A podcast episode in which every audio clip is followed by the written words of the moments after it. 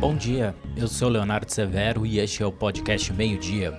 Confira as principais notícias da manhã desta quarta-feira, 16 de junho de 2021. Porto Alegre vai voltar a ter uma empresa responsável pela coleta de lixo domiciliar. A prefeitura requisitou administrativamente os serviços e os equipamentos da WK Inovat Soluções em Serviços Limitada, ela será responsável pelo recolhimento de resíduos e será paga por indenização. A prestação ocorrerá até que o Paço Municipal possa contratar uma empresa de forma emergencial. A greve dos funcionários da BA Meio Ambiente já dura oito dias e está longe de uma solução.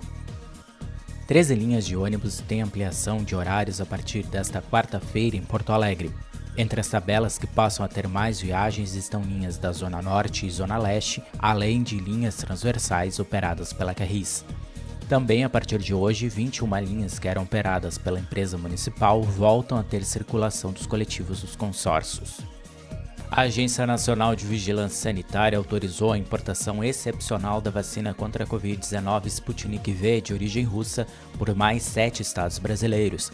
A medida vale para o Rio Grande do Norte, Mato Grosso, Rondônia, Pará, Amapá, Paraíba e Goiás. Poderão ser imunizados adultos entre 18 e 60 anos sem comorbidades até o total de 1% da população. No tempo, segue a condição para chuva fraca isolada entre o norte e o nordeste gaúcho. Nas demais áreas, o sol volta a predominar. Na parte da tarde, mesmo com o sol, a sensação ainda é de frio máxima de 16 graus em Lajeado e em Capão da Canoa. Esta edição do meio-dia chegou ao fim, mas você fica sabendo o que acontece no estado em agora no rs.com. Muito obrigado pela sua companhia e até amanhã.